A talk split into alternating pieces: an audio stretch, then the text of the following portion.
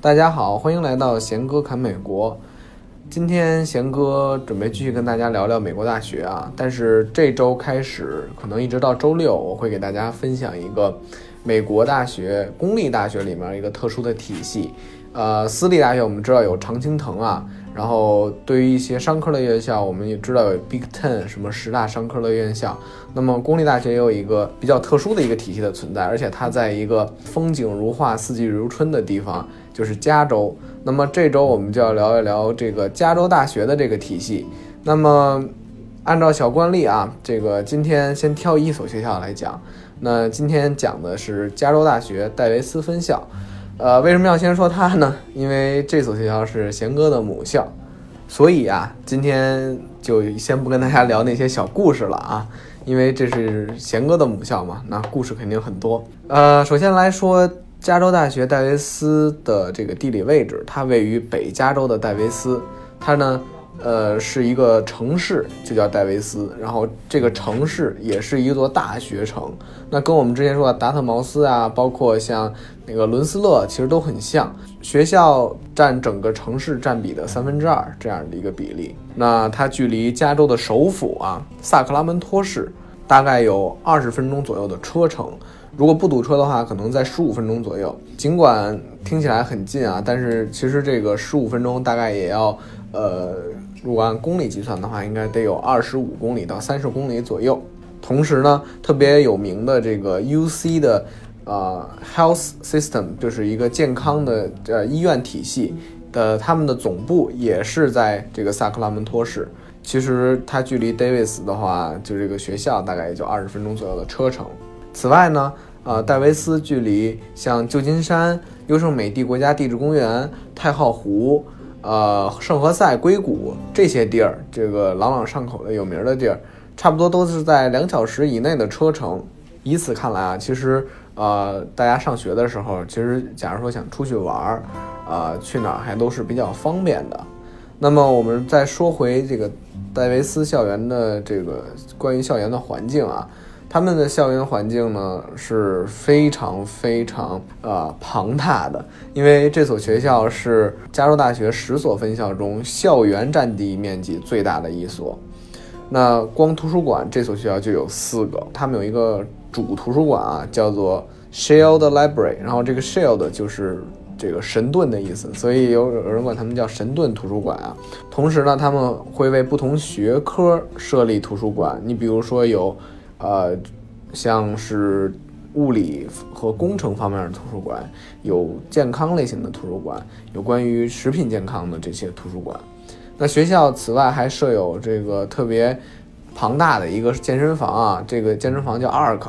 呃，为什么叫 ARK 呢？它全称叫 Activity Recreation Center，啊，就是一个健身中心。那此外，它还有两个室外的游泳池，以及。好几个这个特别大的这个露天的网球场，嗯，除了这个之外，有一个特别值得啊说的一点是，他们具有湾区最大而且是最豪华的一个表演艺术中心啊，这个叫蒙大维中心。那这个蒙大维中心其实接待过很多很多有名的啊表演艺术家，比如说贤哥。开个玩笑啊，因为贤哥确实在那儿表演过，呃，说过说过一段相声，然后那个整个中心大概能容纳大概呃两千人左右，然后分为上下三层，呃，我们特别有名的钢琴表演艺术家郎朗也曾经去那儿表演过。那同时呢，在除了这个蒙大维中心，然后它对面啊，就是一个在一八年去年刚刚开。幕的一个艺术博物馆，这个艺术博物馆也是属于学校的一个特别大的亮点。那很多呃，像美国啊，包括呃北加州的艺术家都把他们的艺术作品投到那儿，包括有一些个人的那些画展呀、艺术作品展呀等等等等。那么上面呢是对加州大学戴维斯分校进行了简单的几个介绍。其实认识贤哥的，包括跟贤哥熟的听众朋友，知道我要做这期节目的时候，其实也对了我们这个学校经常会提出很多疑问。那今天我就挑了几个问题，呃，想要回答一下。那其实问的最多的，首先就是关于学习方面啊，就是呃，像有人问我说，关于加州大学戴维斯分校学校的课制啊，就是学制是怎么样的？它到底是呃一年两学期制、三学期制还是怎样的？呃，第二个呢，有一个问题是关于学习的，说的是克制对于学生学习的压力、生活节奏。呃，影响会是如何？这两个可以合为一个问题回答。首先，呃来说，这个戴维斯执行的是一个呃学期制，就是呃我们叫 quarter 制啊，就是相当于一个学年被分为三个学期。其中每个学期呢，它的长度大概有十一周。如果说上课的时间大概有五十六天到六十五天之间，那前十周是属于上课，那后一周属于期末考试。其实来看吧，这个十一周还是挺短的，因为也就两个月多一点点。那相比于一般学校，他们如果是一年两学期制的，可能一一个学期会至少达到十五周到十八周这样的长度，那确实明显能感到这个压力会很大。因为不管是在这种一年三学期这个学校，或者一年两学期学校，他们学习的内容其实本质没有太大的变化。呃，你像每门课一个学期都是至少有两个期中考试，有的呢会有三个期中考试。如果有一句话叫什么，叫做课表选得好，天天有考试，啊，能形容啊，就是我们可能从第三周开始，每周都会有考试，而且呃，因为有的时候考试是在周一或者。啊，周二这种第二周新的一周开始的时候，那么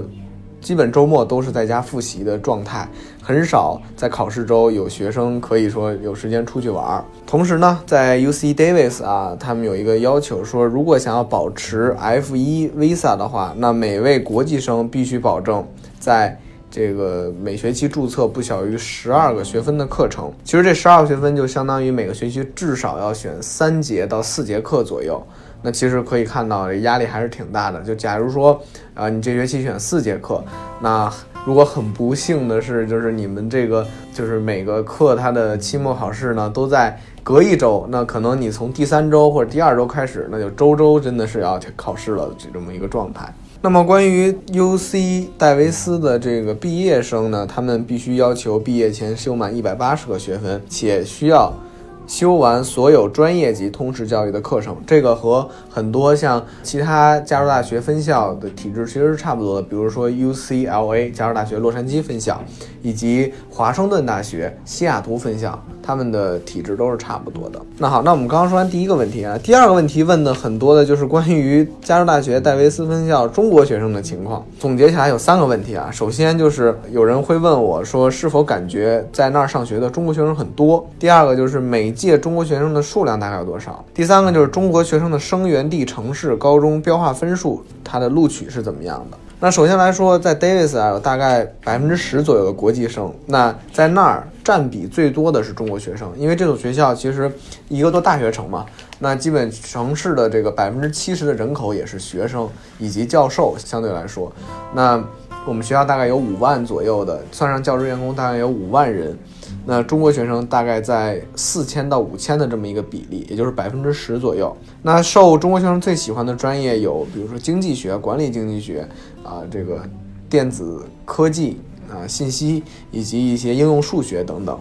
那在这个学校呢，也有我们的这个一些中国同学学生会，然后在那里也会经常举办各种各样的活动，来拉近中国学生之间的距离。可能因为中国学生多的原因吧，就是大家基本上每节课都能发现一些啊中国学生的课友，所以在这里面学习其实并不是一个特别难的事儿。你比如说有的有的课，它大课可能会有五百到三百人这么做的一个课堂，那你至少可以找到二十到三十人。左右的这么这么一个中国同学的数量来跟大家一起学习，然后呢，这个大部分同学的分布啊，从北京来的算是比较多的，北上广深这种一线城市的算是啊分布最多的。那也有很多是来自于国际学校或者普通高中的国际班的。其次呢，有相当一部分是美高毕业的。其实除此之外，由于近些年学校在扩招。还有很多地儿需要翻新，那很多同学也有来自广东、四川、天津啊一些包邮地区，比如江浙沪啊、武汉这种地方的，也是特别特别多的。那在此再跟大家强调一下，那回答网友的最后一个问题啊，说这个呃聊一聊加州大学戴维斯分校的必修课程，说这个学校要求是怎么样的，总体难度如何，以及它课程的教授能否激发你对课程的兴趣。那简单来说，在戴维斯他们的通识教育分为三个板块啊，一个是人文学，一个是社会科学，以及啊一些关于科学和工程学之类的。那么，呃，可以说在戴维斯的通识教育算是整个加州大学体系中最内容丰富而且有趣儿的，因为它有很多有意思的课程，比如说一些咖啡设计课，啊，比如说有啤酒设计课，然后加州大学戴维斯分校还有红酒专业。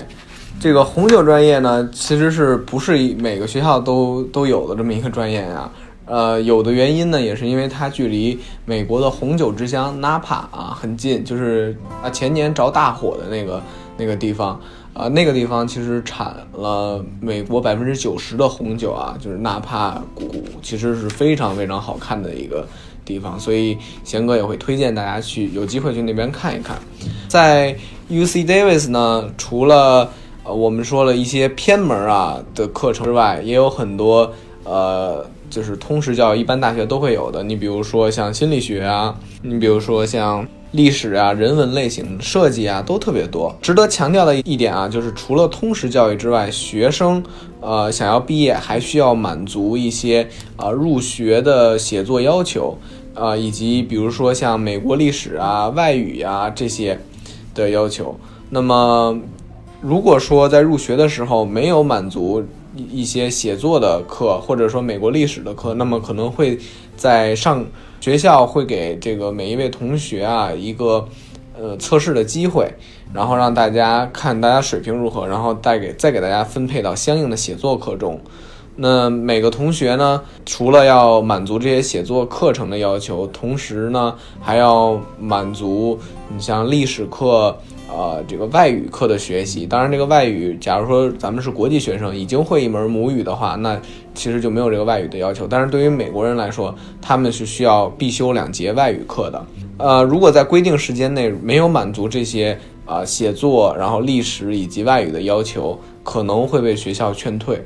呃，所以说这个是需要大家值得注意的一点的。总体来说呢，在 U C Davis 嘛，它其实并没有像啊，在一些常青藤啊或者世界呃前十、前二十学校那样那么大的学习压力，但是就像我刚刚给大家介绍的，因为它是这个我们说一年三个学期制度啊，它还是会有很紧凑的上学的这个这个时间的。不过其实它很符合美国的一个经典名言，叫 “study hard, play hard” 嘛，就是使劲学，使劲玩。那